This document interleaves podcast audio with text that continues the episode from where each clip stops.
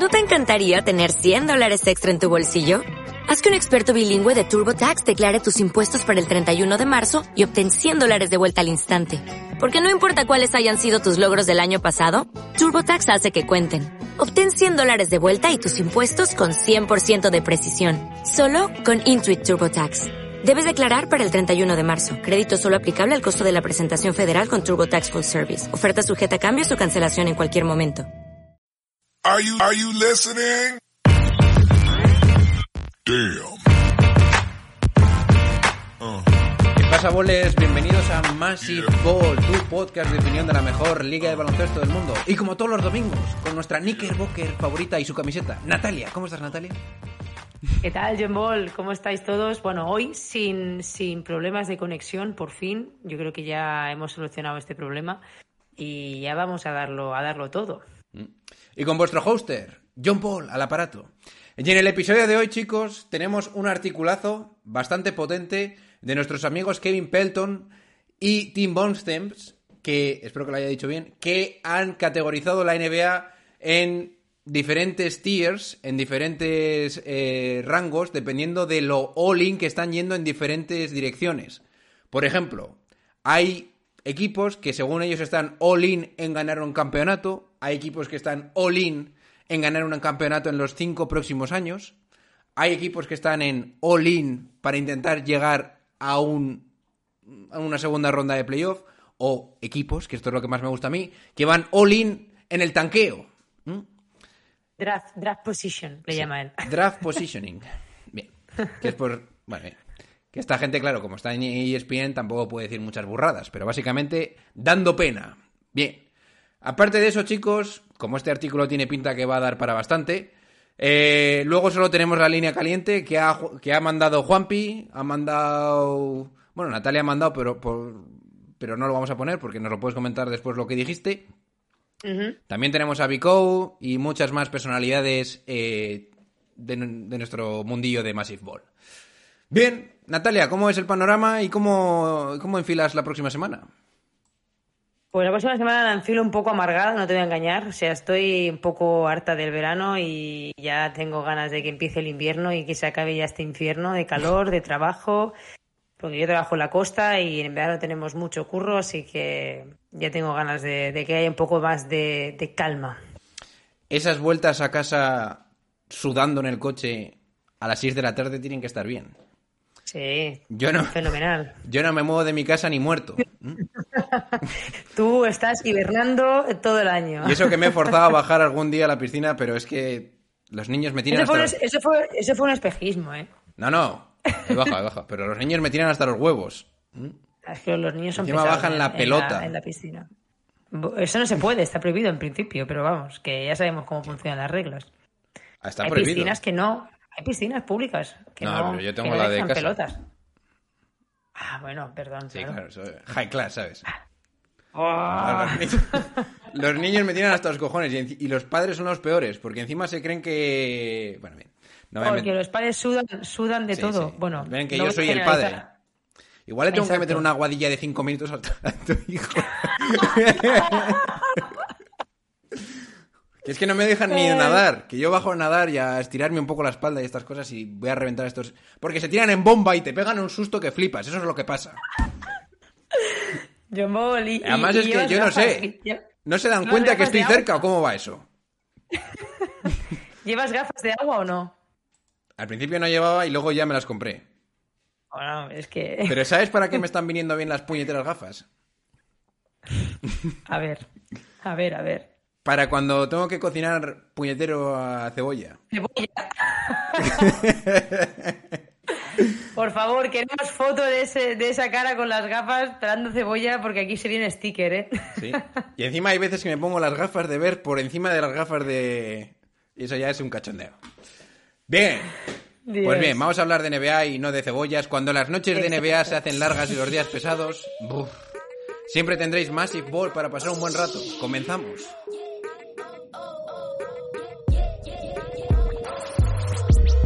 Are you kidding me?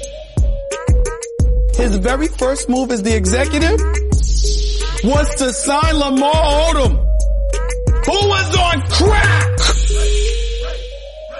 Take that for data.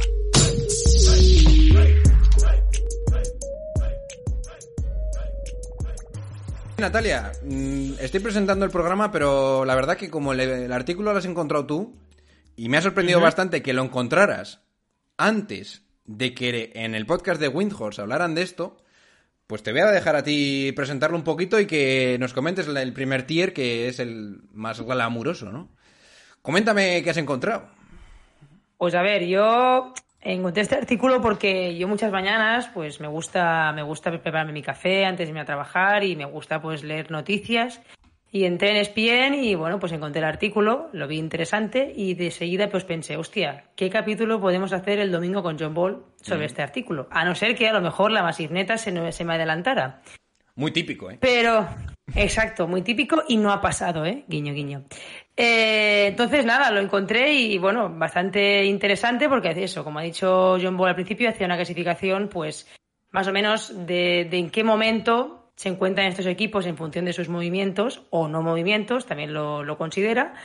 Y lo, lo divide en siete, siete tiers, siete rangos, ¿vale? Entonces, el primer rango, eh, lo clasifica como un all-in. ¿Vale? ¿All-in a qué? Pues en este caso, eh, all-in a ser campeones esta temporada. Según el autor, los equipos que están dentro de este tier son seis equipos, que serían los Brooklyn Nets, los Angeles Clippers, los Miami Heat, los Milwaukee Bucks, los Philadelphia 76ers y los Phoenix Suns. Y ahora lanzamos un poco el debate. ¿Qué nos parece este, este, esta selección de equipos? Si le quitarías alguno, si meterías alguno. Yo, si me dejas empezar a mí y así ya luego te paso la pelota. Yo, en mi opinión, por ejemplo, está bastante bien tirada.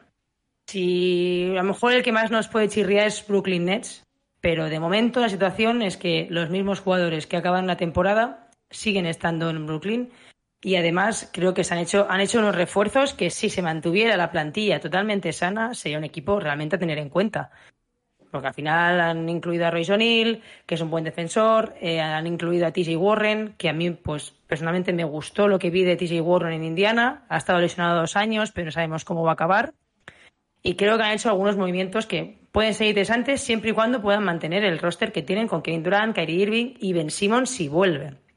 Entonces me parece que está bastante bien tirada.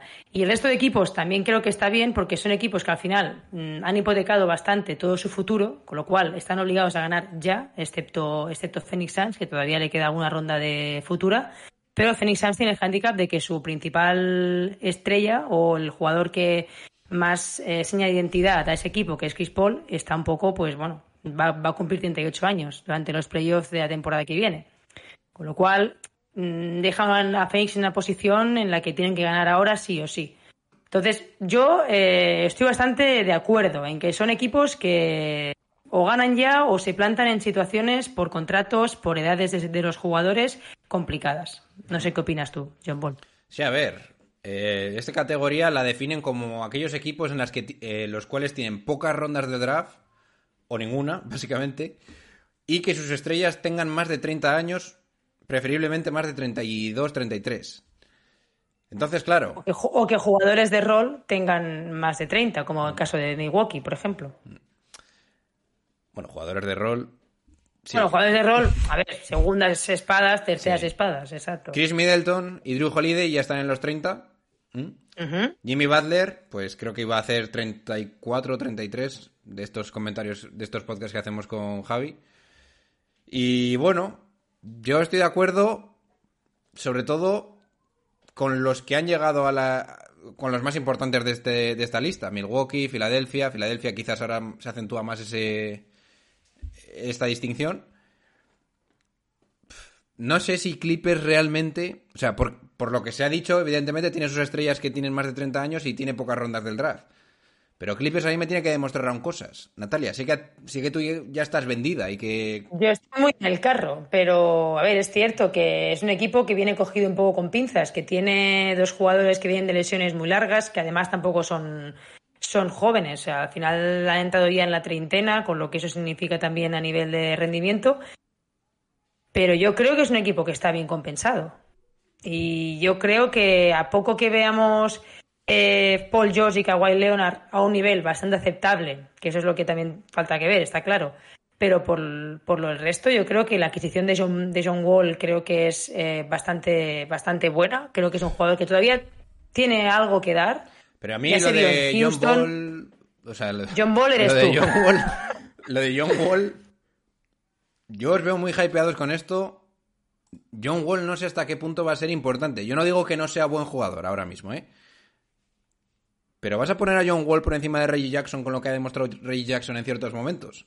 Porque es que yo no sé si va a jugar tantos minutos como vosotros pensáis, como para ser Bueno, tan pero puede, decisivo. oye, pero puede ser, puede ser un sexto hombre. Ya, ya. Pero yo lo que digo es que vosotros cuando habláis de los Clippers, hasta hoy, que igual luego me subo al carro, pero hasta hoy yo creo que deberíais mencionar antes a jugadores como Reggie Jackson, Kennard o Morris, antes que a John Wall. O sea, para mí, la temporada de Clippers va a depender más de esos tres jugadores que he dicho al principio que de John Wall. Pero bueno. Sí, pero O sea, al final. no sé si esos- estáis esperando que John Wall sea un All-Star o que promedie No, números similares. Yo, yo lo que estoy esperando de estos Clippers es que mm, veamos Kawhi Leonard con una recuperación, digamos, completa. Yo creo que mm, la, puede, la puede lograr. Con un Paul George que tampoco estuvo tan mal la temporada pasada, lo que pasa que al final, pues ya la lesión del codo que tuvo ya Ah, se acabó tirando sí, del sí. carro, jugó muy bien, tiró del equipo, con lo cual, si esos dos jugadores están a un buen nivel, yo creo que es un equipo que a nivel defensivo van a ser muy complicados de, eh, de, de atacar. A nivel ofensivo tienen muchísimo potencial y es un roster largo, o sea, tienen, tienen bastante buena Sí, sí. rotación. Con lo cual, yo pues en ese sentido, yo creo que, que si el roster se mantiene más o menos sano y vemos sobre todo la versión buena, no excelente de Kawhi, porque esto ya tengo mis dudas, pero buena eh, de, eso- de, de sus máximas estrellas, yo creo que los complementos que han llegado tienen una buena química, digamos. O creo que la van a tener. Sí, sí, yo no niego eso. Yo lo que digo es que para mí es más importante el papel de Reggie Jackson que el de John Wall. Reggie Jackson está zumbado. ¿eh? Por supuesto, por supuesto. Pero yo Reggie Jackson a lo mejor lo veo más tumbado para, no- para una eliminatoria de playoff, tal vez. Pues para eso lo que... Bueno, para eso, para eso lo quieres, para eso lo quieres, está claro. Bueno, bien. Escucha, Reggie Jackson, como se le... Creo que sería una cagada supina sacarlo desde el banquillo, que igual es algo que está en las cartas a día de hoy. A este tío le tienes que dar confianza, que además encontré mucha información de Reggie Jackson en su momento, debía ser un tío bastante tocado de la cabeza en cuanto a personalidad y a sentirse bien consigo mismo. No me acuerdo, no quiero decir cosas que no recuerdo bien, pero debería, debía estar relativamente tocado. Todo el tema del dinero, el tema que tuvo con John Wall en su momento, porque John Wall se, se encabronaba porque Ray Jackson cobraba más que él. Un par de temporadas. Luego John Wall atracó. Pero tú no te acuerdas de esa historia que decía John Wall. "Mm, Reggie Jackson no es un jugador de casi máximo cuando estaba en Detroit. Yo de eso me acuerdo. Pues no, no. Y eso le debió, acuerdo eso le debió tocar la cabeza, ¿eh? Ojito. Bueno, Simplemente, y ahora van a compartir equipo. Sí, sí. veremos. Simplemente digo, Ray Jackson y los Clippers, para la gente que sea de Clippers de España, de verdad, dadle la confianza que necesita este tío, que de verdad puede ser una pieza muy importante, tanto para la temporada como para el playoff. No, no, ya lo fue, ya lo fue, sí, sí. Bien, Confiad más en, yo, en este tío que en John Wall. Voy a hablar yo del siguiente, del siguiente rango de equipos. Que realmente es el rango que a ti como equipo te gustaría estar. Que son estar all-in en jugar por campeonatos en los próximos cinco años. Y hay equipos muy interesantes. Bueno, hay cuatro. Yo creo que los cuatro son correctos, que son Boston Celtics, Denver Nuggets, Golden State Warriors y Memphis Grizzlies. Para entrar en, este, en, este, en, esta, en esta lista, tienes que tener draft, capital, capital, rondas de draft para seguir construyendo tu futuro, jugadores jóvenes, preferiblemente en la ventana, y un poco de flexibilidad. ¿Vale? Exacto. Sobre todo para intentar hacer ese next move. ¿eh? Bueno, Boston Celtics y Golden State Warriors, yo creo que está claro. Bueno, igual con Golden State Warriors no está tan claro. Yo, yo tengo un poco de dudas con Golden State Warriors, ¿eh? Bien, pero te las voy a despejar diciéndote lo siguiente. Cuando tienes a jugadores cuyo cu- cuya mejor skill son los triples, como Stephen Curry y Clay Thompson, yo creo que sí que te permite meterte en este, en este rango de equipos. Yo creo Sí, que Stephen Curry y Clay Thompson van a envejecer suficientemente bien como para jugar al menos 3-4 años a este nivel.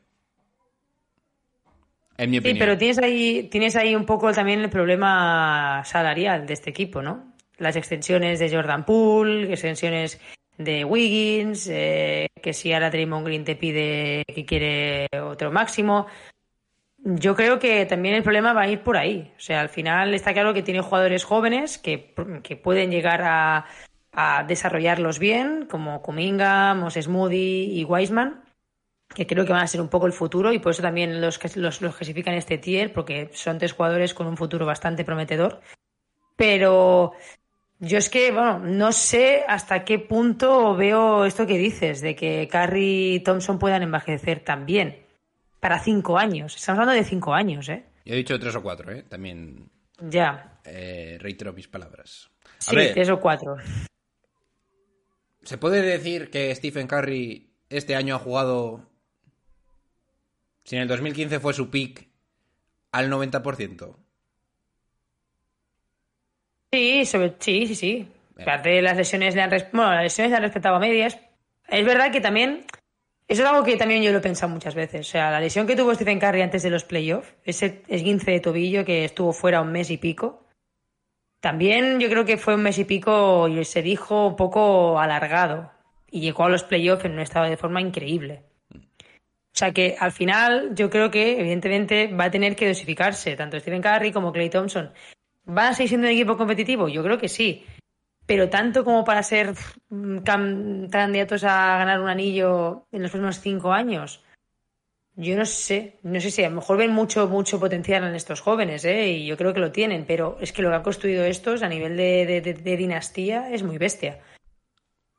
Y yo, creo que ese relevo creo- generacional. Yo creo que con este caso de los Warriors hay que preguntarse lo siguiente. ¿Tú crees que la mejora de Wiggins y la mejora proyectada de Kaminga puede sustituir lo que te aporta Draymond Green? No te estoy Ahí diciendo está. que hagan lo mismo que Draymond Green. Te estoy diciendo que si lo que te van a aportar en el futuro va a ser suficiente como para contrarrestar lo que te va a quitar Draymond.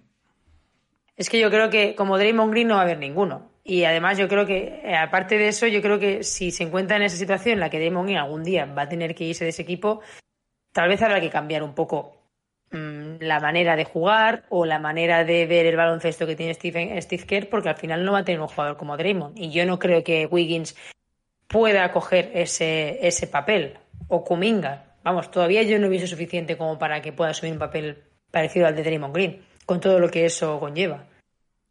Yo si soy el general manager de los Warriors, apuesto a que... Por Ben Simmons.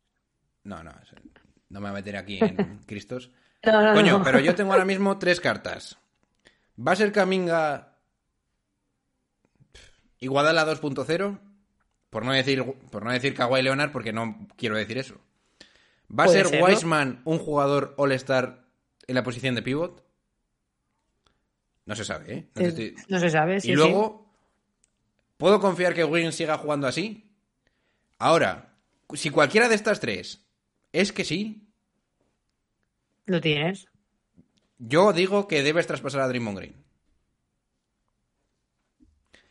Sabiendo lo que esto supone. Y también entiendo que tú me digas, pero ¿cómo vas a traspasar a Draymond Green si es el único que tiene No, los Bulls? yo, yo no lo veo una locura, ¿eh? Y yo, Tampoco. y yo te digo, piensa en Draymond Green dentro, dentro de dos, tres años. De verdad- ven las costuras. sí, ¿De sí. verdad ese jugador es el que te va a mantener el equipo o no prefieres mejor apostar por lo que te estoy diciendo? Yo apostaría. Por eso te Sí, digo sí, que sí, a mí, cuando han dicho esto, y además en el podcast, eh, Windhorse duda de esta elección para los cinco próximos años, como tú bien has dudado, y yo estoy con Kevin Pelton, que es el que lo explica, Lo justifica, sí. perdón, Kevin Pel- eh, Tim Bomstems, diciendo que él también tenía sus dudas, pero Pelton, que es el que sabe de las estadísticas y todo esto, decía que sí, que él, por estas tres cosas, considera que sí que es lógico meterlo aquí. Porque es que, a ver, Wiseman, tú no sabes muy bien qué tienes aquí. No, no, no lo sabemos. No, no. Bueno, te voy a hacer otra pregunta. ¿Qué crees que es más probable que pase de las tres cosas que te he dicho? ¿Wiseman siendo All-Star? ¿Kuminga siendo un 3 titular barra All-Star? ¿O, ¿O Wiggins manteniendo el nivel? Yo veo más la opción de Kuminga. Porque lo que he visto, porque de Wiseman del, no hemos del visto 0 al mucho. 10. Del 0 al 10. 10 lo máximo. Que eso pase. 10 lo máximo. Que eso pase de lo que he dicho de Sí, Cominga. de las tres cosas. De las tres cosas. Wiseman, de momento, es que ya digo, Wiseman no hemos visto apenas nada. Por lo tanto, yo voy a poner un 6. De Cominga voy a poner un 8. Y de Wiggins sería... cap- Claro, teniendo en cuenta si, se, si, si eso pasa es porque le van a extender el contrato. Y yo creo que ha encontrado su rol. Con lo cual, yo aquí, si esto, si esto pasa, yo lo pongo un 10, un 9, un 10. Pero la opción que más me gusta es la de Cominga. Los Warriors no han tenido nunca un defensor tan bestia como lo que se vio de Andrew Wiggins en las finales, ¿eh? Bueno, en los playoffs. Bueno, André Iguodala. Ah, bueno, bueno, este es un 5. Ya, ya, ya. No, no, no. Iguadala. Yo creo que es inferior. Lo que has visto de Wiggins, salvo en la final, es mejor que Iguadala en toda la temporada. O sea, en, toda la, en todos los playoffs de ese año. Porque también te digo una cosa. Iguadala era el mejor defensor para LeBron James. Sí, exacto. Tuvo ese rol, sí, sí. Pero es que lo de Wiggins ha sido el mejor defensor en todas las, en todas las eh, eliminatorias. Y contra, y contra los mejores jugadores del otro equipo. Ahora, Sí, si no, tú no. me dices versatilidad mejor Iguadal- Iguadala, porque yo me acuerdo que la eliminatoria contra Memphis fue, Igua- fue Iguadala que se metió en el, en el quinteto inicial, pero Draymond Green fue el que defendió a pivots. Entonces por eso digo que igual el nivel de Igualada en de- Iguadala en defensa igual está un poco eh, Sobrevalorado. sobrevalorado. Escucha, que Andrew Wiggins ha secado a Tatum. Pero no ha secado un poco. Ha, ha provocado que Tatum sea el tío con más balones perdidos en la historia de, los, de las finales. Está claro. Y ha provocado también pues que Tatum a nivel de confianza se le fuera por lo, vamos, se le fuera al traste, básicamente. ¿Cuándo han tenido eso los Warriors? No, no, está claro que el papel de Wiggins, lo que han conseguido desarrollar de Wiggins y el papel que le han, que le han dado es increíble. O Y sea, además, diré más. Y para que veáis lo hypeado que estoy yo con Wiggins. Yo creo que Wiggins va a ser el segundo mejor jugador de los Warriors en estos próximos cinco años. tiene, tiene cierto sentido. Tiene cierto sentido. Porque además, tú te das cuenta en las finales, que me las he visto varias veces ya, sobre todo los partidos que gana Warriors, le, da- le dabas el balón a Wiggins y la metía. Sí, no, no, Que te sí, quedabas sí, que- acojonado. ¿Cuándo han tenido un defensor que haga eso en ataque también? Kevin Durant. Pero es Kevin Durant. Y ahora yo te pregunto. ¿Le, va- le extiendes el contrato a Wiggins? No brainer. Es más, si le Jordan consigo Poole engañar. yo le- si le consigo engañar para que no me pida el máximo, win-win. ¿Y tú crees que Wiggins va a ser va a hacer eso? Porque es que yo creo que es un jugador que a lo mejor se le ha subido mucho la autoestima en esta temporada, ¿eh? Y a lo mejor viene algún equipo muy loco y le ofrece. Yo le el cogería a máximo, Wiggins ¿eh? por el pecho y le digo, oye, Wiggins. Bueno, no, por el, por el hombro. Le digo, Wiggins, mira. mm, Coach, coach. escúchame. Hacer coaching. Escúchame, Sé que no te querías poner la vacuna. Te la hemos metido por el culo. Pero ahora puede ser el segundo mejor jugador en este equipo y le empieza a comer la oreja y en algunos momentos el primero. O sea, no te vayas a otro equipo que te voy a considerar la primera estrella. Cuando no esté, le empiezas a comer, "Buah, cuando no esté Carry y tal, No, no. te la zumbas. Que yo, Y así todo el yo rato. creo que. Yo creo que Wiggins, yo creo que no le veo en ese papel de principal estrella, ¿eh? Por eso yo creo que No, no, nunca. esto es lo que le tienes que decir para que se quede. Sí.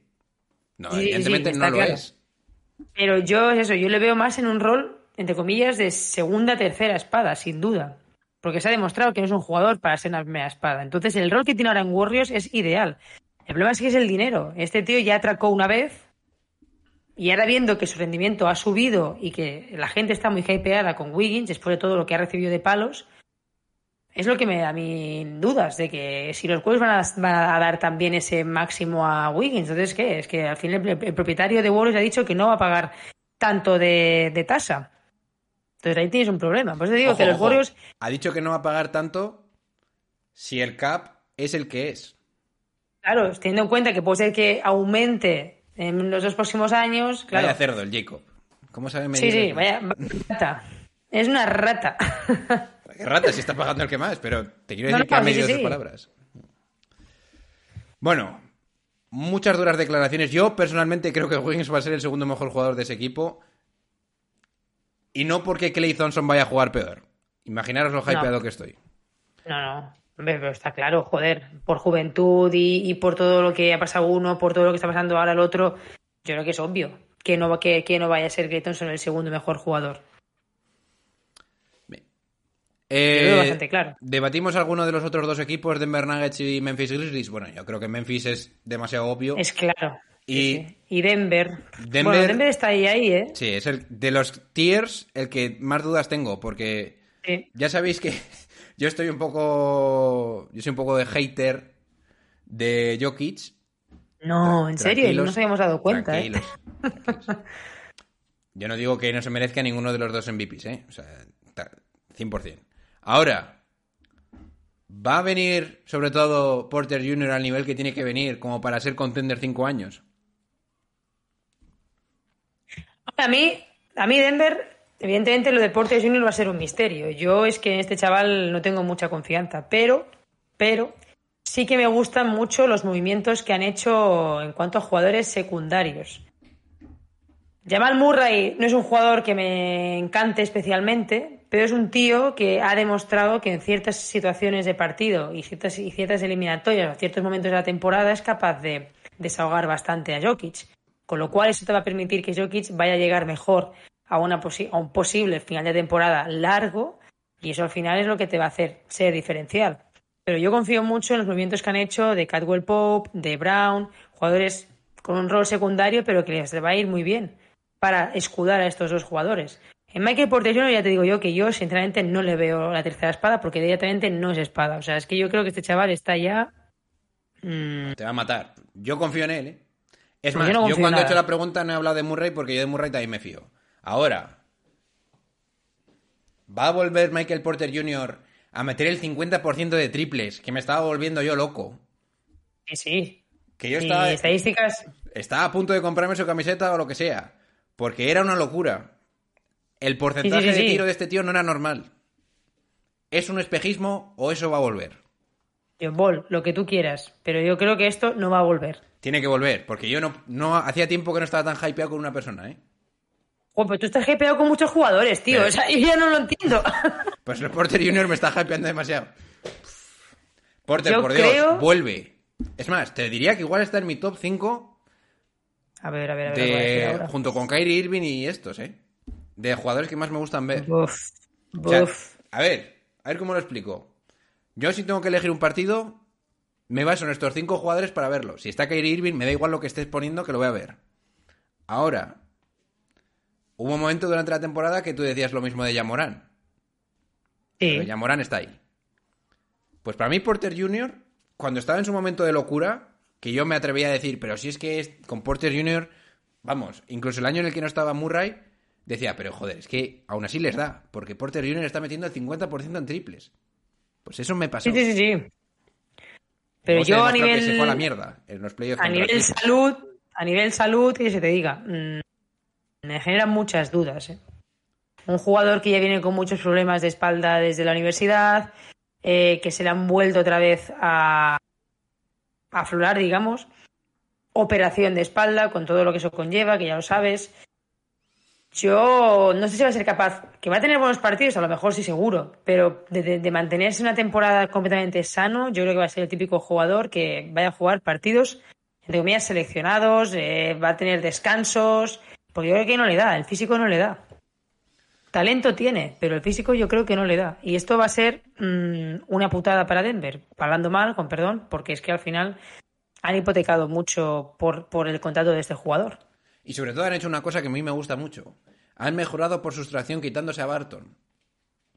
Exacto, lo que te encanta esa palabra, ¿eh? Por Porque su- Barton, y además es uno de los jugadores que cuesta hatear porque el tío daba la cara y metía los tiros. Mm, Pero yo aún sí, así sí, sí. pienso que ese tío mm, te ha funcionado porque tenías demasiadas lesiones. Ahora yo creo que se va a, se va a ver que cuando tengas a todo el- Simplemente con tener a Caldwell Pope, que es un tío que defiende y se va a, se va a volver loco por tapar al mejor jugador del otro equipo, ya va a ser suficiente mejora. Entonces Total. estoy contigo en ese sentido. Bien, ¿nos comentas el siguiente grupo o qué? Este tiene miga. ¿eh? Venga. Se tiene miga, exacto. Ahora vamos con el, con el tercer grupo, ¿no? ¿Estamos? Sí, el tercer grupo, que es all-in para triunfar en playoff, ¿vale? Equipos que por los refuerzos que han, que han hecho, eh, sobre todo, y porque han apostado, entre comillas, bastante futuro eh, de su franquicia, simplemente lo que quieren es pasar a segunda ronda o llegar a unas posibles finales de conferencia, pero ni mucho menos van a ser contenders a ganar el anillo. Y los cuatro equipos son Atlanta Hawks, Chicago Bulls, Minnesota Timberwolves y Portland Trail Blazers. Me parece que está bien tirada por mi parte, o sea, creo que los equipos están bien seleccionados, ambos todos los cuatro equipos, como he dicho antes, han dado algunas, bueno, bastantes rondas de draft, sino que se lo digan a, Minnesota. Y al final son equipos que han estado bastante en la miseria durante bastantes años, a excepción de Portland, esos años tan buenos que tuvo con, con Demian Lillard. Pero por lo otro, mm, Atlanta Hawks, unas finales de, de conferencia el año pasado, más o menos así un poco como de, de- de milagro. Pero los otros equipos, Chicago Bulls lleva sin ganar una eliminatoria de playoff siete años, me parece. Eh, los Timberwolves llevan también un, bueno, un montón de años sin, sin ganar también una eliminatoria de, de playoff, con lo cual son equipos que con ganar alguna eliminatoria yo creo que se darían por, por satisfechos. Así que yo creo que está bastante bien, bien tirada. Todos estos equipos han hecho movimientos fuertes. Deontay Murray, No, no, sí, sí. tres primeras rondas, first round picks. ¿eh? Lo de Gobert ya ni hablamos. Seis han sido, Exacto. ¿no? Cinco más uno, ¿no? Exacto, sí, sí. Chicago, Chicago, que también en ese momento con el fichaje de DeRozan y todo también Ujú. dio bastante. Aparte también por el contrato que tiene también Zach Lavin y todo lo que han, los movimientos que han hecho, también Lonzo Ball y compañía. Y el que más presión tiene para mí es Portland Sí. Trail Blazers. Por, porque ha renovado a, a Nurkic, has fichado ayer a Grant por un valor asequible, Bien, sí, Sí. bastante bueno, sí, sí. Pero sobre todo has extendido a Demian Lillard, que va a Sí. estar, que no sé si sabéis esto, pero está en el top 4 de jugadores que más dinero han ganado en la historia de la NBA. O bueno, Hostia, se, pro- eso no. se- se proyecta que va a estar. Se proyecta, ¿no? Sí. Si cumple el contrato, sí. ¿no? El primero es LeBron, con el fichaje, o sea, con la renovación esta que ha hecho. No me acuerdo cuál. Curry, y me falta uno que no es Kevin Durant.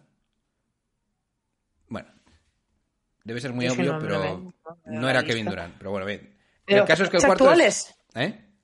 ¿Jugadores actuales? Sí. Porque salió en, un, en la típica foto Sí, de sí. Instagram que LeBron firmando este contrato se convierte en el que, bueno. Bueno, en fin. El hecho de que tengas a Demian Lillard, que ya ha dado a entender que ni de coña se va a mover, que es rollo Bradley Bill ya. Porque si no, no hubieras firmado esto, porque no sé si lo tienen ya firmado para 2028 o algo así, ¿eh? una locura de estas. O 26, o 27. Ya tienes que hacer algo. Como el año que viene no ganes, Sí, sí, Mm, va a ser muy duro total. aguantar Sí, el pero- proyecto o confiar en Portland. Ahora, Sí, pero es, es lo que hablamos. Al final son movimientos que, que te, que, te, que te dejan en ese tier, ¿no? En un tier de... Mm, ¿se podría decir que es el peor tier en el que estar?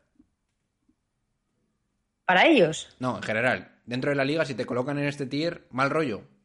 Es un quiero y no puedo, de de toda la vida. Es un... Me he hipotecado, mm, pero no me da. ¿Están los New York Knicks en este tier? Low key. A ver. Esta pregunta No es eh, es que te gusta, ¿eh? Eh, si fichan a Donovan Mitchell, No, actualmente, sin Donovan. actu- actualmente yo lo veo difícil. ¿Deben, Playoff debe- success. ¿Deben los Knicks competir este año en playoff? ¿Deben al menos ganar Deben un partido de primera ronda del draft como hicieron con... Yo, a ver, yo creo que es, yo creo que deben los Knicks clasificarse para playoff. Esto es obligatorio. Si es mediante play-in o no, mm, bueno, me da igual. Me gustaría más que no fuera con- por play-in, evidentemente, pero el este está complicado. Pero mm, deberían, deberían poder pasar una primera ronda. Lo que pasa que yo, honestamente, Yo creo que se te va la pinza ahí. ¿eh? yo creo que no. Es que no, no, es que te voy a decir, es que yo creo que no lo van a pasar. ¿Qué define para ti la temporada un success para los New York Knicks? Para mí que se clasifiquen para playoff. Y sobre todo, si lo pueden hacer sin, sin, sin play-in, sería perfecto. ¿No deberías bajar el listón y decir una temporada es de los Knicks successful Si fichas a Donovan Mitchell y ya. Bueno, a ver, tú me has dicho según el equipo que tengamos. Vale, pues. Yo según el equipo que tenemos ahora. Pero evidentemente claro, te estoy diciendo. el equipo de ahora, sí, yo no doy por hecho el fichaje de Donovan aún. Bueno, pero según si el X, si, la- si se termina así la agencia libre, yo me quedo con este. Si, si finalmente tenemos este equipo, yo creo que es un equipo que puede entrar en playoff. Y con Donovan, ¿qué marca la diferencia? Con Donovan, con, ¿qué, qué marca la diferencia? Yo creo que marca la diferencia el entrar en playoff sin play-in, es decir, entrando de- por la vía directa. Clasificándote top 6. ¿Cuántos partidos tienes que este. competir para no decir me cago en todo? ¿Qué asco damos en playoff? ¿Tienes que llegar a 7, a 6 o ganar solo un partido? No, menos. Si tienes a Donovan Mitchell, tienes que intentar mm, ganar, una, ganar una ronda de playoff. No vais a ganar una ronda de playoff, Natalia. Ya, pero bueno, tío, déjame soñar en grande. Es que ¿a quién vais a ganar? ¿A quién vais a ganar? ¿De los gallitos a quién ganáis? Porque no vais a tener factor a ver, cancha. O también tuvimos factor cancha el año- hace dos años.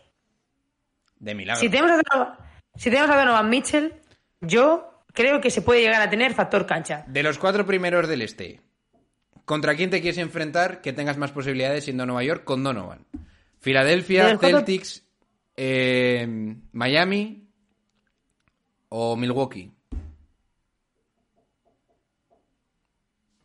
Que Porque si me dices Filadelfia, que es lo que yo diría por tener a Harden en el otro equipo, diría, pero ¿quién chorra va a defender entonces a Joel Embiid? Os van a a matar. Joel Embiid, claro. Y allí a Milwaukee otra vez. ¿A quién quieres? Esto, esto me va a hacer daño, ¿eh? Te pongo contra la espada. A ver, yo sinceramente preferiría A nadie. que a nadie, está claro. Pero, pero bueno, eh, honestamente mm, creo que tengo que retirar lo que digo porque es que evidentemente los Knicks son el equipo de ahora, no pueden ganar una eliminatoria a esos equipos. ¿Pueden ganar algún partido? Yo creo que sí. Yo creo que ya una eliminatoria 6 o 7 sería buen, buen mm, competir, que al final es lo que queremos, que el equipo compita, que el equipo sea un equipo que, que sea capaz de, de entrar en playoff cada temporada o que como mínimo luche para hacerlo. Pero te digo, para mí, volviendo a la pregunta inicial, sí. Eh, tenemos a Donovan Mitchell, yo creo que tenemos que intentar entrar en playoff de manera directa y si no, entrar en playoff igual, lo que pasa que un play-in pues se aceptaría como bueno. Si se ficha Donovan Mitchell, entráis directos en este grupo de All-In de Playoff success. Playoff Success. ¿Sí o no? ¿Y tú crees que Atlanta Hawks, por ejemplo, va a ganar a uno de estos equipos? Por ejemplo, digo Atlanta como puedo haber dicho Chicago, ¿eh? Porque Chicago también la temporada pasada, mm, bueno, a ver, también venía con muchas bajas, ¿eh? Y bajaron bastante en la clasificación, pero A ver, yo no voy a ser, los yo no voy a ser John Ball el alterado ahora mismo, pero yo Atlanta sí que veo ganando a algún equipo gallito. Por, sí, por Trey Young, tiene factor diferencial Trey Young, y ya se ha demostrado que pueden hacerlo. Igual con DeRozan. Lo que pasa es que DeRozan tiene que no ser contra Embiid o Giannis. Sí, Sin- porque sin embargo, Atlanta-. No tengo problema en, en creerme En esos, que ¿no? gane alguno de esos dos emparejamientos. Bueno, tendría, diría, hostia. Joder, pero- tienes mucha confianza, ¿eh? En, en Clint Capella. Hombre, tengo confianza en un bowler como es mi hombre Trey Young. Y cuando le pones a un tío que puede defender lo que él no quiere, o puede, me cuadra. A mí el movimiento de... Tre- de, de, ¿De Murray? de Me Murray me parece- parece muy correcto, ¿eh? Porque sí, es sí. un movimiento que en algún momento, si vas en serio con Trey Young, tienes que hacer. Y ya te lo haces ahora y te lo quitas de encima. Que por cierto, yo no sé qué chorra está haciendo de John T. Murray en los entrenamientos de verano, pero está, Uf, sí. está vacilando Está mucha picado, gente. ¿eh? Está muy subido, sí, sí, sí, ¿eh? Se cree ya All-Star, ¿no? De Bueno, hecho, perdón, de hecho es no, sé si, All-Star, es All-Star. no sé si viste la historia con Paulo Banchero. Sí, sí, eh, por eso mismo. Pero es que se ve que eran muy colegas. Está... Eran muy colegas antes, ¿eh? Y estaba muy picado en ese partido porque resulta que, habían, que estaban jugando en casa porque los dos son del, misma, del mismo estado. O de la misma ciudad, no, no, lo sé. Pero antes, Dayonte Murray hacía como, como de padrino de, de, de Paolo. Y resulta que en, este, que en este partido que hicieron en verano hace unas semanas, Dayonte Murray estaba como, tenía como envidia. Porque la gente había ido a ver más a Paolo que a él. Y entonces este dijo, sí, te vas a enterar. Pero bastantes que se han dejado de seguir en redes sociales. Bueno, bueno, aquí un culebrón bastante, bastante gordo. Murray ya puedes demostrar este año, ¿eh? Ya te lo digo. Exacto. Bueno, voy al, Venga, siguiente grupo. Voy al siguiente tier list, eh, al siguiente rango, que es All In en terminar al menos 50% de victorias.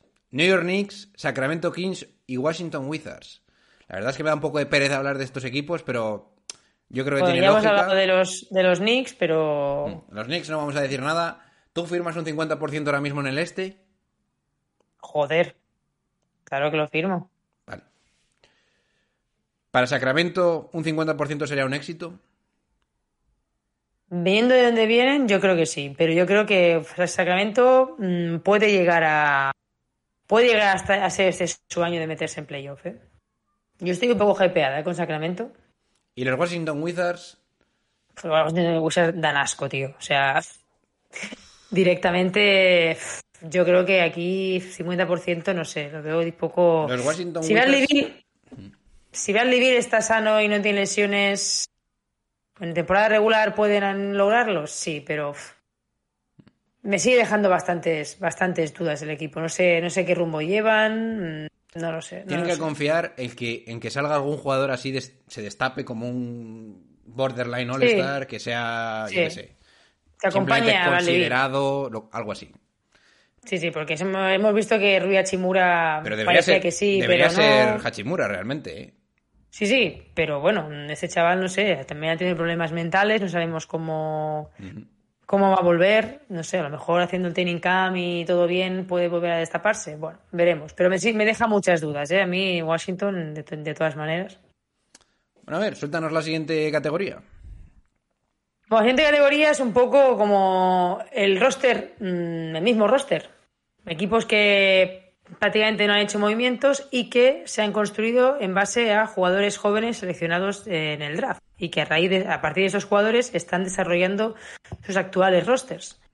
Esos equipos son eh, los Charlotte Hornets, los Cleveland Cavaliers, los Detroit Pistons, los New Orleans Pelicans y los Oklahoma City Thunder. Si os fijáis, todos los equipos, pues bueno, tienen ese jugador joven, Young Star, que es, por ejemplo, pues en el caso de, de Charlotte, la Melo Ball, en el caso de, de Cleveland tienen a Mobley, a Darius Garland, también consideran a Jarrett Allen en el artículo. En Detroit tienen a Kate Cunningham, en New Orleans tienen a Zion Williamson, Brandon Ingram y en Oklahoma tienen a Shea. O sea, son jugadores que está claro que son los, los principales estrellas de sus equipos y que al final están construyendo un roster bastante bueno en función de cómo jueguen sus estrellas. Yo, por ejemplo, me sorprende un poco el que esté aquí Pelicans, evidentemente, ¿vale? Pelicans mm, estamos un poco hypeados por, por, por el- los playoffs que hicieron, porque, bueno, pues al final acabaron bien la temporada y demás. Pero yo a lo mejor, yo a lo mejor los hubiera tirado un poco más, más arriba, ¿eh? Tal vez un, no sé, a lo mejor se me está yendo mucho la pinza, pero un playoff success, yo no lo veo tan descabellado, ¿eh? Que unos Pelicans puedan pasar de ronda, ¿eh? Supongo que la razón de que estén aquí es porque no sabes qué va a pasar con Sion. Ya, pero bueno, sin Zion, ya. A ver, no estuvieron cerca, pero coño, estuvieron ahí, ¿eh? Que al final se vieron cosas interesantes y. No sé. Sí, no, yo estoy de acuerdo. Eh, Lo que no estoy de acuerdo todavía es con Oklahoma City, porque me da la sensación de que aunque Sí, tengan el ah. core, deberían estar en el tanking, que ahora hablaremos de esos equipos. Sí. ¿Y bueno. Charlotte? ¿Y Charlotte qué te parece Charlotte? Porque Charlotte también Charlotte que- me parece que va a dar un bajón esta temporada, ¿eh? Charlotte tiene Melo, que ¿eh? zanjar lo que va a pasar con Bridges. Sí, eso sobre todo. Eso yo creo que ha sido un jarro, de, un jarro de agua fría para gerencia, porque es que no se esperaba de nada. ¿Y Detroit le ves también ya en esta posición? Hombre, Yo creo que está haciendo bien las cosas, la verdad. Tiene buena pinta. Bueno, Pues Benedict Maturin es de Indiana, perdón, eh, Jalen Duren, ¿no? Sí, Jalen Duren. Duren. Eso que está en el. Y el Jaden, Jaden también. sí, que me he equivocado, sí. Bueno. eh, Yo, yo quiero que los Pistons fichen a Draymond Green para, en vez de que ponerlos aquí, que ponerles directamente en algo más superior. Pero bueno. Supongo que si fuera el GM de los Pistons diría, no, no, ni de coña vamos a tanquear otra vez y ni siquiera quis- eh, querría estar No. aquí. Sí, sí, sí, sí. Vamos a tanquear otra vez. La última, la última. La última que todavía tenemos el contrato bueno de Cunningham. Pero bueno. Oye, me voy yo a por el siguiente. Venga. En el siguiente, Venga, la siguiente dale. categoría que es Vamos all in en el tanking. Y estos equipos son Houston Rockets, Indiana Pacers, Orlando Magic, San Antonio Spurs y Utah Jazz. Lo único que hay que debatir aquí es cuándo Utah Jazz va a entrar en este, en este rango, porque con Donovan Mitchell pues igual todavía no puedes Mm, entrar no. de golpe. Exacto. Pero los demás equipos, en el podcast ar- argumentaban que igual Indiana Pacers, esto lo decía Winhorst, Sí. que está más fumado que Sí, vamos, sí, exacto. Que igual Indiana. Pacers iba a ganar algún equipo, make a mistake. No Eh, vas a sí, ganar a nosotros, nadie. nosotros decían poniendo a, a Buddy Hill de tres y yo te Sí, decía, sí. bueno, mejor no comentamos ese movimiento porque es No absurdo. te tragas tus palabras, ¿eh? Como los donuts. Bueno, y los Houston Rockets tienen a Jalen Green y a Jer- eh, Jabari Smith, que están bien, pero yo creo que estos Sí, dos pero- tíos, No son, yo no los veo, no, yo que- veo que no se van a complementar, ¿eh? yo creo que Jabari Smith tiene que dar un golpe en la mesa y decir que él es el jugador franquicia. Y como eso sé que ni de coña va a pasar este año con todo lo que No. tienes ahí metido en Houston, Sí. va a estar ahí, pero vamos, en el tanking más horrible. Y encima, te, te digo otra cosa, yo creo que van a estar en el tanking más horrible y además que, que el que el que Jabari Smith, yo creo que no vamos a ver tanto potencial de este jugador por culpa de, de Jalen Green, al final. 100% Porque sí, yo creo que yo creo que no son compatibles. Más que nada por, pero no por, por, por, por Jabari Smith, sino por el otro. Porque el otro yo creo que va a ir a lanzarse hasta las zapatillas. Entonces ahí va a ser un despitote. Bueno, ¿qué? ¿Soltamos el último tier? Te gusta el último tier, tienes Es ganas. el más de- raro de todos. Porque la gente estará diciendo, ¿dónde cojones están los Lakers?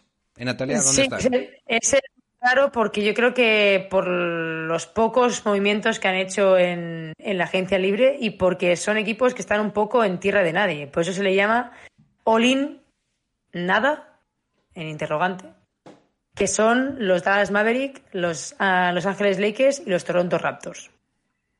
A ver, yo creo que aquí él lo justifica en que, por ejemplo, en el caso de Los Ángeles Lakers, que es el más sonado, eh, por mucho que tengas a Anthony Davis, por mucho que tengas a, LeBron James, que lo acabas de renovar y demás, creo que es un equipo que, que al final mm, no tienes prácticamente nada. Mientras tengas a Russell Westbrook, él lo considera como que es un equipo que no va a poder aspirar a nada. Entonces ahí está la principal kit de, de la cuestión para los Lakers, ya hemos hablado muchas veces. Sí, a ver, la categoría... O sea, estos equipos se explican un poco por la definición de la categoría, que es básicamente que tienes... No tienes una dirección clara porque tienes jugadores veteranos, jugadores jóvenes Sí. y el, y el draft no está claro. Y tienen rondas, menos, menos Menos los Lakers, Lakers. pero los, los Claro. otros sí.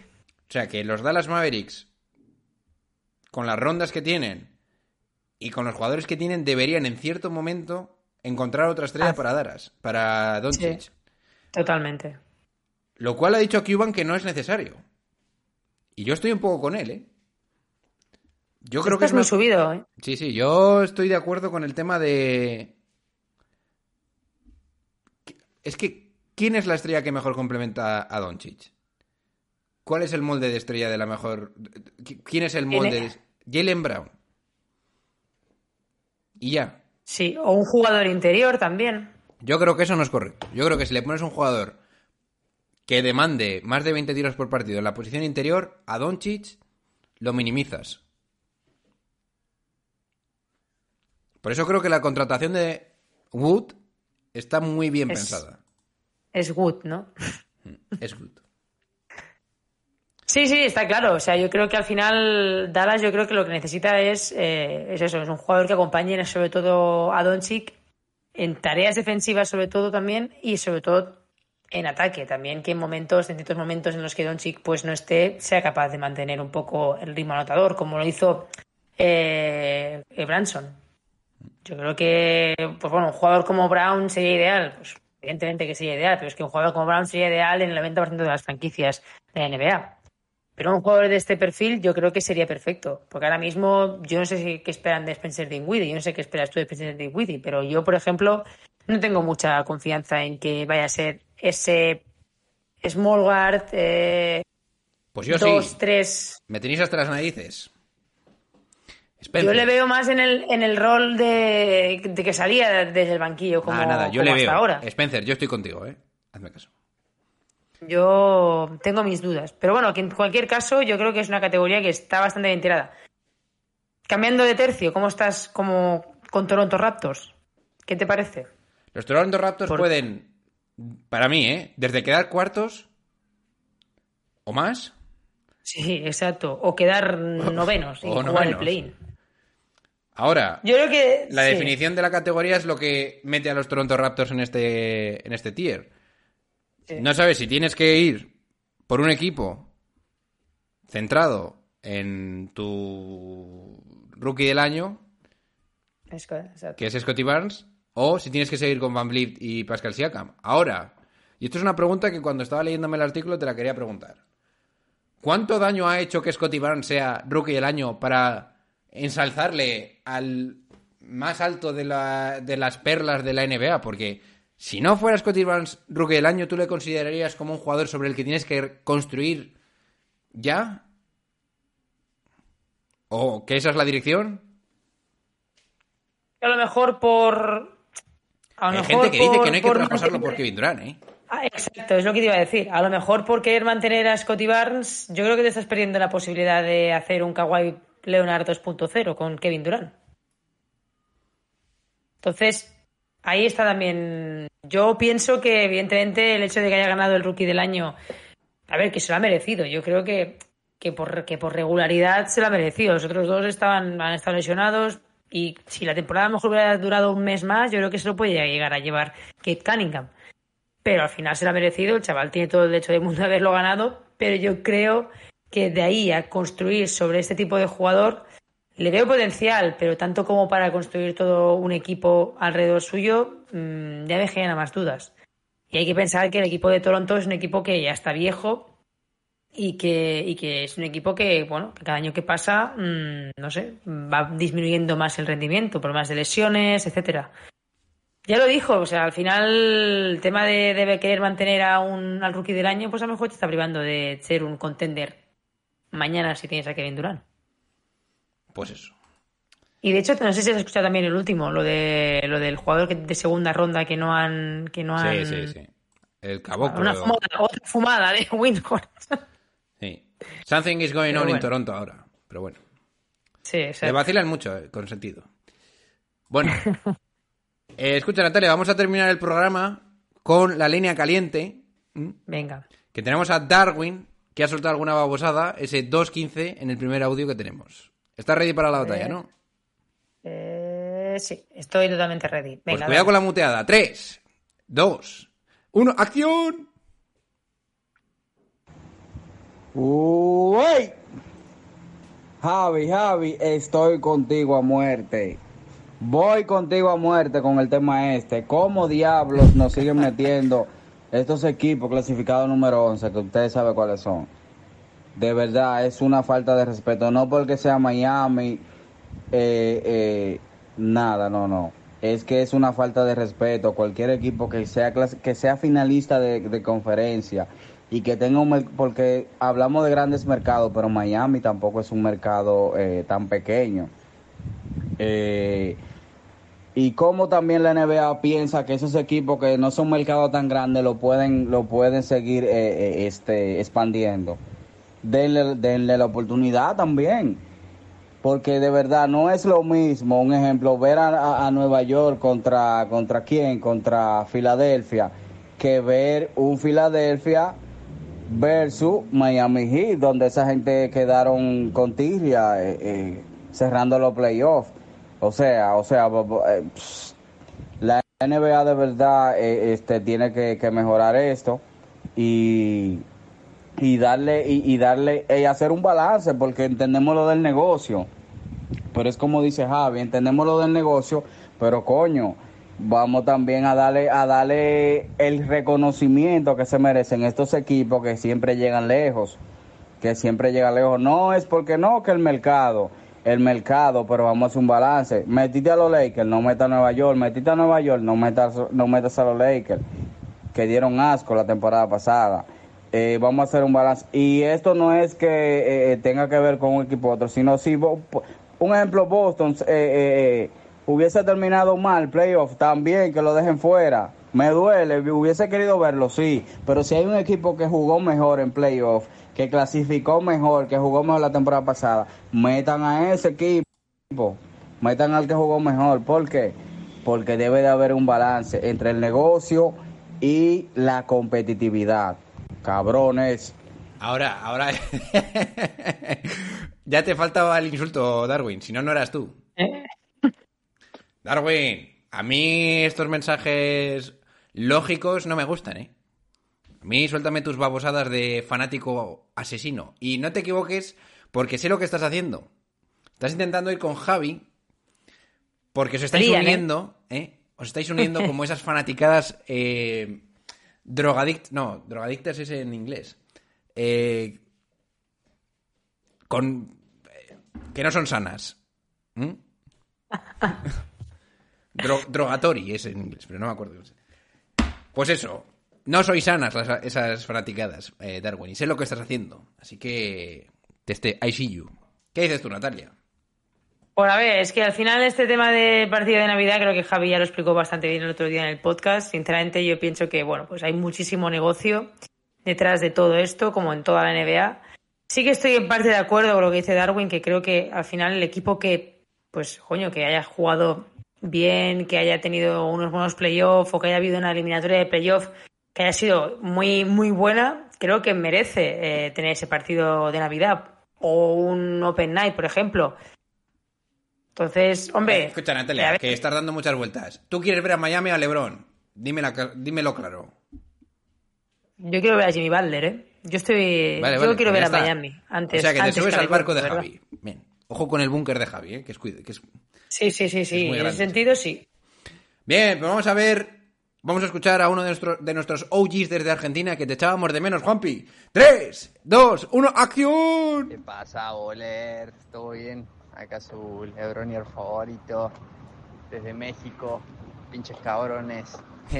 Los voy escuchando por toda América hasta que poder cruzar el charco e ir a asesinarlo a Mario, el historiador. Que la verdad que después del último podcast, si John Paul no ejerce su papel ahí de Josep Pedrerol, lo voy lo, lo voy a asesinar yo, loco. ¿Cómo puede ser que diga en un podcast público que Tim Duncan es el pick número uno más importante de la historia por encima de The Chosen One, del King James, del GOAT? Vamos, Don Ball, ponete las pilas ahí y asesinalo porque la verdad que un podcast tan lindo como el de los Pureta que te enseña tantas cosas que la verdad que da gusto escucharlos a los dos, porque saben un montón y y vas aprendiendo, lo arruino con estas cosas, loco. No, no me sirve eso, John Ball, ¿eh? Así que ponete las pilas y como dice ahí tu amigo Josep, tic-tac, tic-tac, para que lo eches a, a Mario. Mando un saludo grande ahí a, a todos los bowlers y, y nada. La verdad que sí, estoy, estoy esperando que, que empiece la temporada con todo. Estamos ansiosos de ver al rey que, que vuelva a su trono. Y bueno, eh, te anticipo una, John Ball. Dímelo.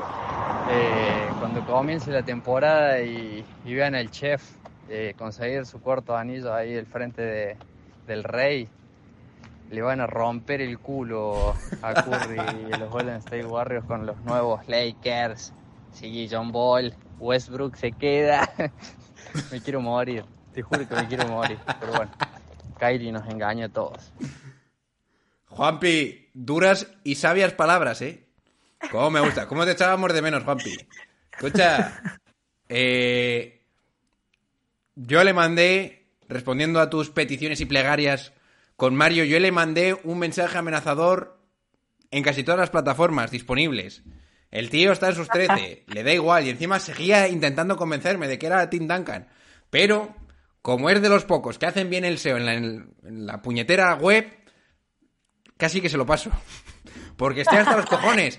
Oscar, vuelve ya. ¿Eh? Bien. ¿Qué dices, Natalia? Estoy destrozado. Hombre, yo cuando escuché. mm, A mí me explotó un poco la cabeza.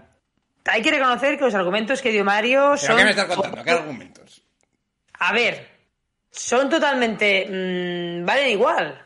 Te voy a matar, Porque- Mario. De parte de Juanpi mía.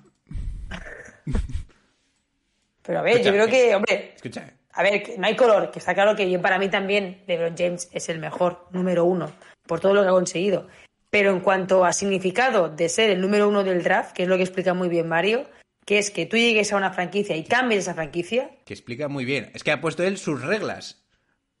Bueno, pero cada uno se toma las clasificaciones como quiera. No nos ha mandado ocho a hacer un, el- los 100 mejores jugadores actuales, pues, ¿qué va, tío? Tengo que hacerlo ya, ¿eh? Escucha, yo le he dicho a, Ma- yo le he dicho a, a Sergio, Sergio, si me estás olla, escuchando, te he dicho directamente que te vayas a la mierda. Porque es va la que olla, tío. eso, No no lo puede- eso no lo podemos hacer ni en un mes. Que es que Está estás loco. loco.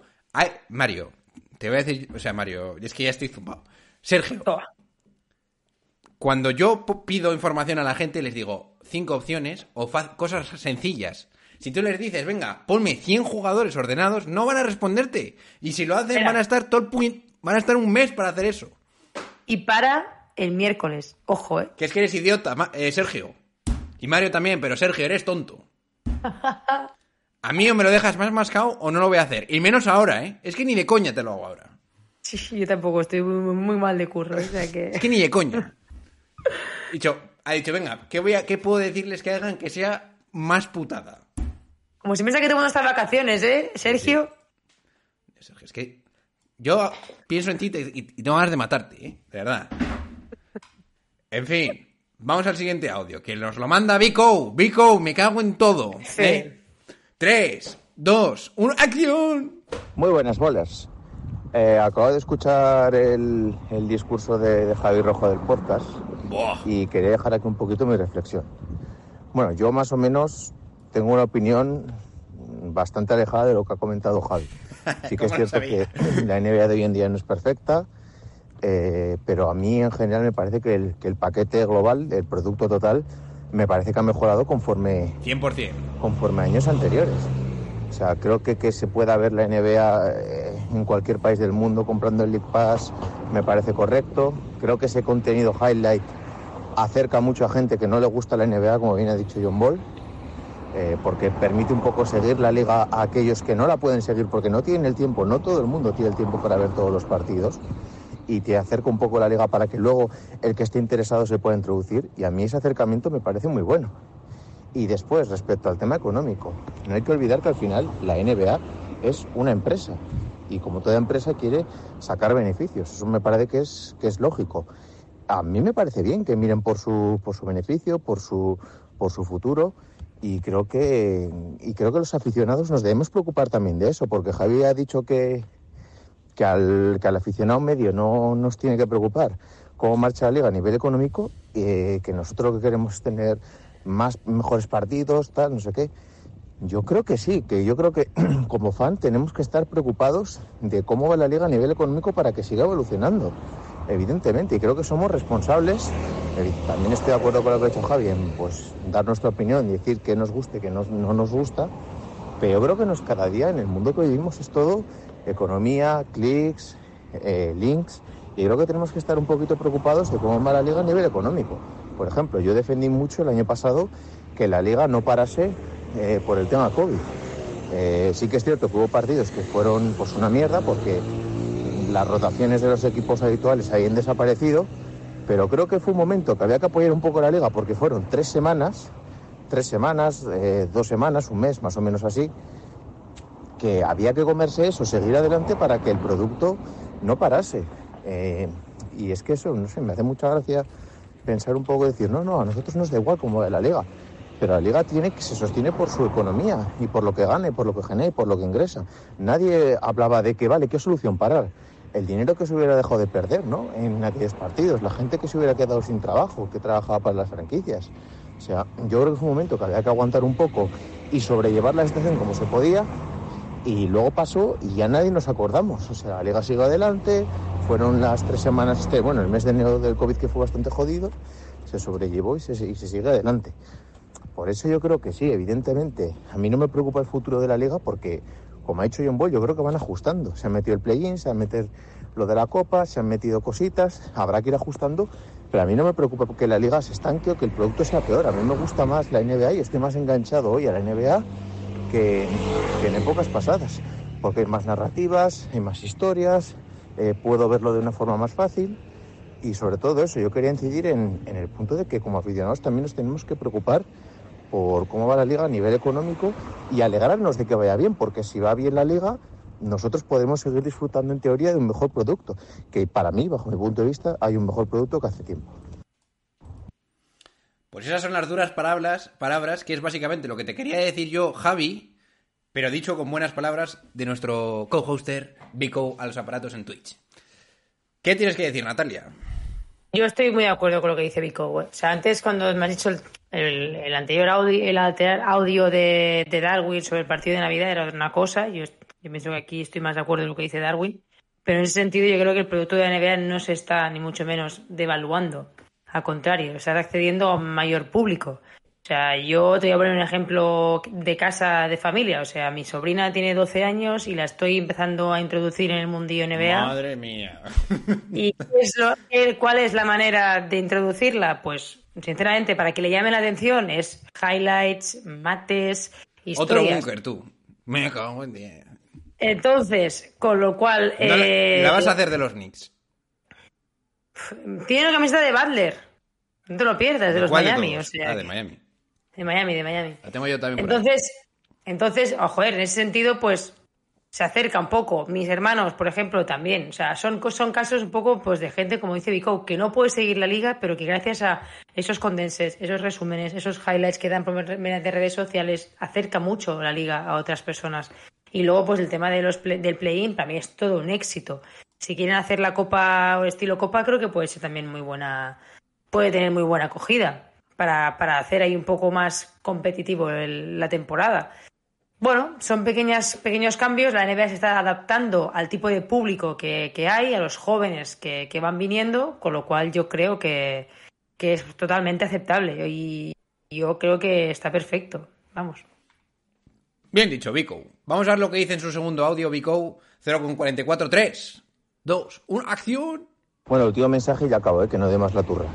Y respecto a lo de los 82 partidos, que la temporada regular es muy larga, hicimos, eh, Julián y un servidor, un episodio para Patreon de analizando un poco lo que suponía que los 82 partidos de la liga, si se podían reducir, si no se podían reducir, eh, y ahí damos un poquito de explicación, pero en líneas generales hay que ver el dinero que dejarían de ganar los equipos y los jugadores si no se jugasen tantos partidos.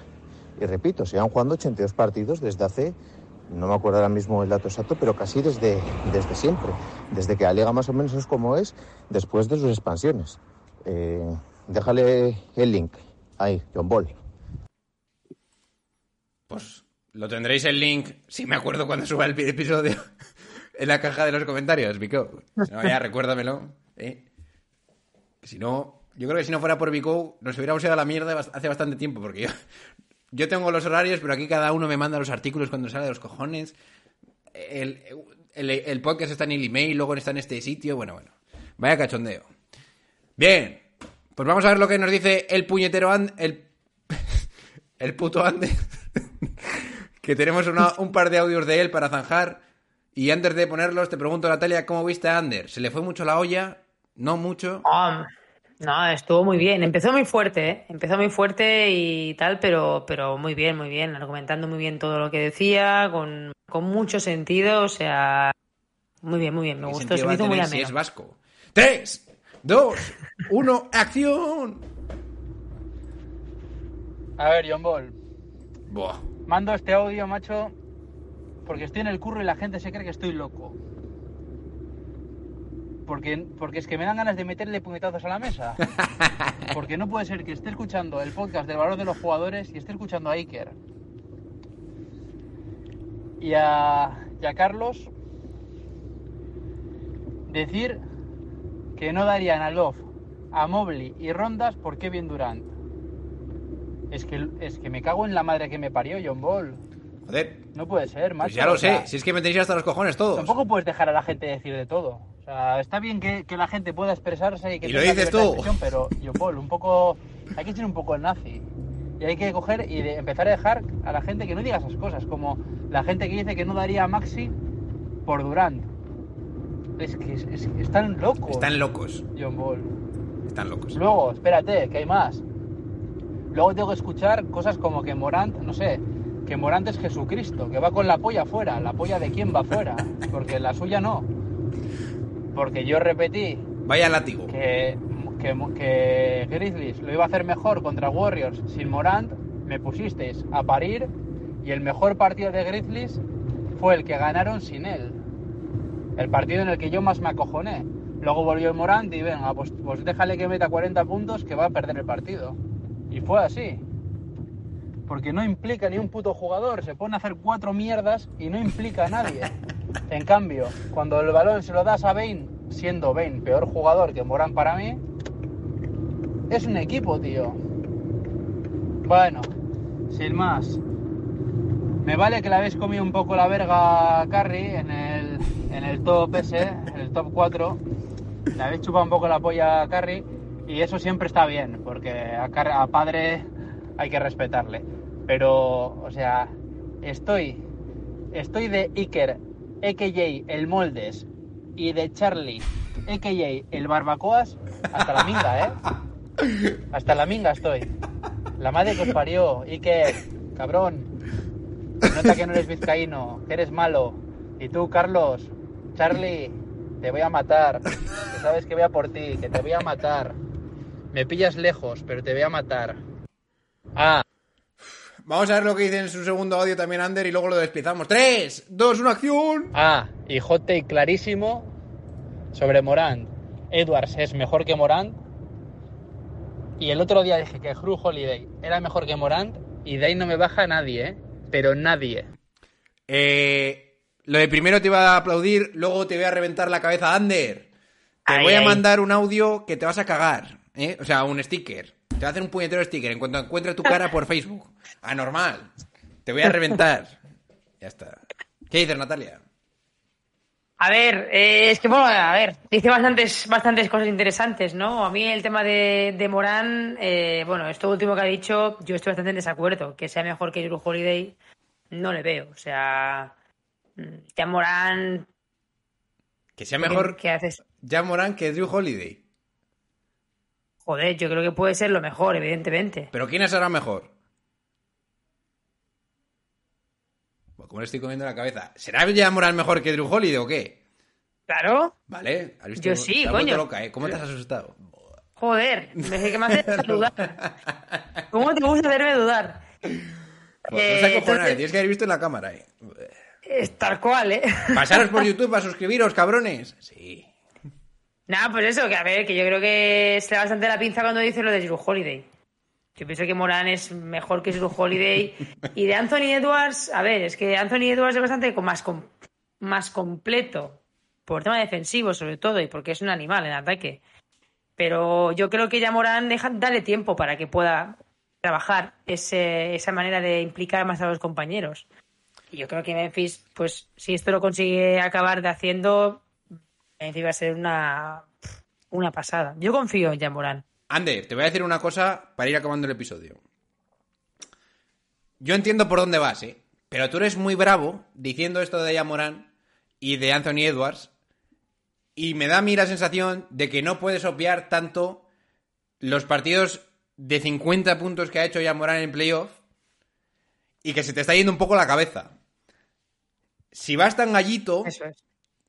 Por lo menos, o sea, vas gallito, yo creo que tendrías que rebajarte un poquito los, un par de tonos, porque de momento ya Morán, por lo menos está al, me- al mismo nivel de lo que Edwards en principio puede llegar a ser. Yo creo que tendrías que partir de ahí. Ahora, que si dentro de dos años Edwards coge y le hace tres mates como le hizo a Watanabe y le pone el nardo en la cara a la mitad de la gente de la NBA, pues igual tenemos que volver a hablar. Pero yo tendría prudencia, sobre todo con la mierda de equipo en cuanto a estructura que han preparado en Minnesota. Cálmate. Ahora, que si tú me vienes y me coges del peso y me dices, oye, cabronazo, que es que han- ¿quién va a tirar ahora los tiros en el perímetro? Pues Anthony Edwards. Va a promediar más y me voy a cagar en todo. Yo te digo, pues vale, me lo puedo creer. Pero hasta que no lo vea, cálmate. Tal cual. Ander, te estoy buscando por Facebook y no te encuentro, ¿eh? Pero, Pero como te hacer una encuentre... búsqueda. Hostia, además me estoy imaginándote ahí destrozando la mesa del trabajo ahí y "Buah, estoy a estos cojones, ¿eh? Bueno, Natalia, ha sido un buen episodio. Dentro de dos episodios de domingo tendremos una noticia bastante masiva, ¿eh? Nice. Que la gente está muy acojonada. Me ha preguntado mucha gente qué cojones va a pasar, sobre todo el Sergio Ochoa, el bobolón de él, y no le te voy a decir nada. Sergio, no te impacientes. Sobre, A lo único que sí que te voy a decir es que ya tus sueños húmedos de salir el domingo se acaban y se hacen añicos. Te jodes. Bien, vamos a ir dejando aquí el episodio porque Natalia se tiene que ir a ver a sus valores, a ver cómo pierde. ¿eh? Oh, ya, ya más les vale ganar, ¿eh? Más les vale ganar. Pero va a meter Lewandowski, Natalia. Joder, Lewandowski es que tiene que hincharse, pero el Barça tiene que cambiar a Jordi Alba y a los laterales urgentemente. Eso es una... Eso es un cachondeo, eso es una cloaca, ¿eh? Eso sí que es una cloaca. Y aparte de los Fles somos muy autodestructivos, tío. Sí, sobre todo... Damos asco a veces. Sí, sí, como me gusta Ebra. ¿eh? Es que encima tú eres de los que. Tú eres de las que. Encima ver sus problemas en vez de sacar pecho, ¿eh? Así no son las cosas en el fútbol, ¿eh, Natalia? En el Yo es fútbol, que- tú tienes que ser como Cristóbal Soria. Pase lo que pase, vas con todo. Madre mía, vaya comparación. Bien, pues vamos a ir dejando el episodio aquí. Nos despedimos de ustedes, sobre todo la nueva Cristóbal Soria de la NBA, Natalia, ¿eh? Venga, la reportera, la reportera más dicharachera de, de, de, de Sésamo. Y eh, pasaros por el puñetero YouTube a ver si crecemos un poquito más ahí. Porque nunca sabes Exacto. cuándo se le va a ir la cabeza a todo el mundo de las plataformas de podcast, ¿eh? Así que, por si acaso, un backup no estaría mal. Suscribiros en Twitch, seguid a Natalia en Twitter y decirle vuestras babosadas en arroba NataliaMA93. Nice. A mí no me sigáis porque ya no posteo nada. Y nos despedimos de todos ustedes, vuestros hosters. Natalia, desde Girona Valors, Venga, va, hasta la semana que viene. con un 3-0 en contra. Y vuestro hoster, John Ball. Cabronazo. Venga, chicos, pasadlo bien. And I got love for David Fisdale too. And oh, by the way, when we talk about girlfriends and wives in the NBA, y'all need to take a look at Mrs. Fisdale. My God, she's something special. I assure you, you would see why that man is one of the happiest men on earth. Having said all of that, Take that for data.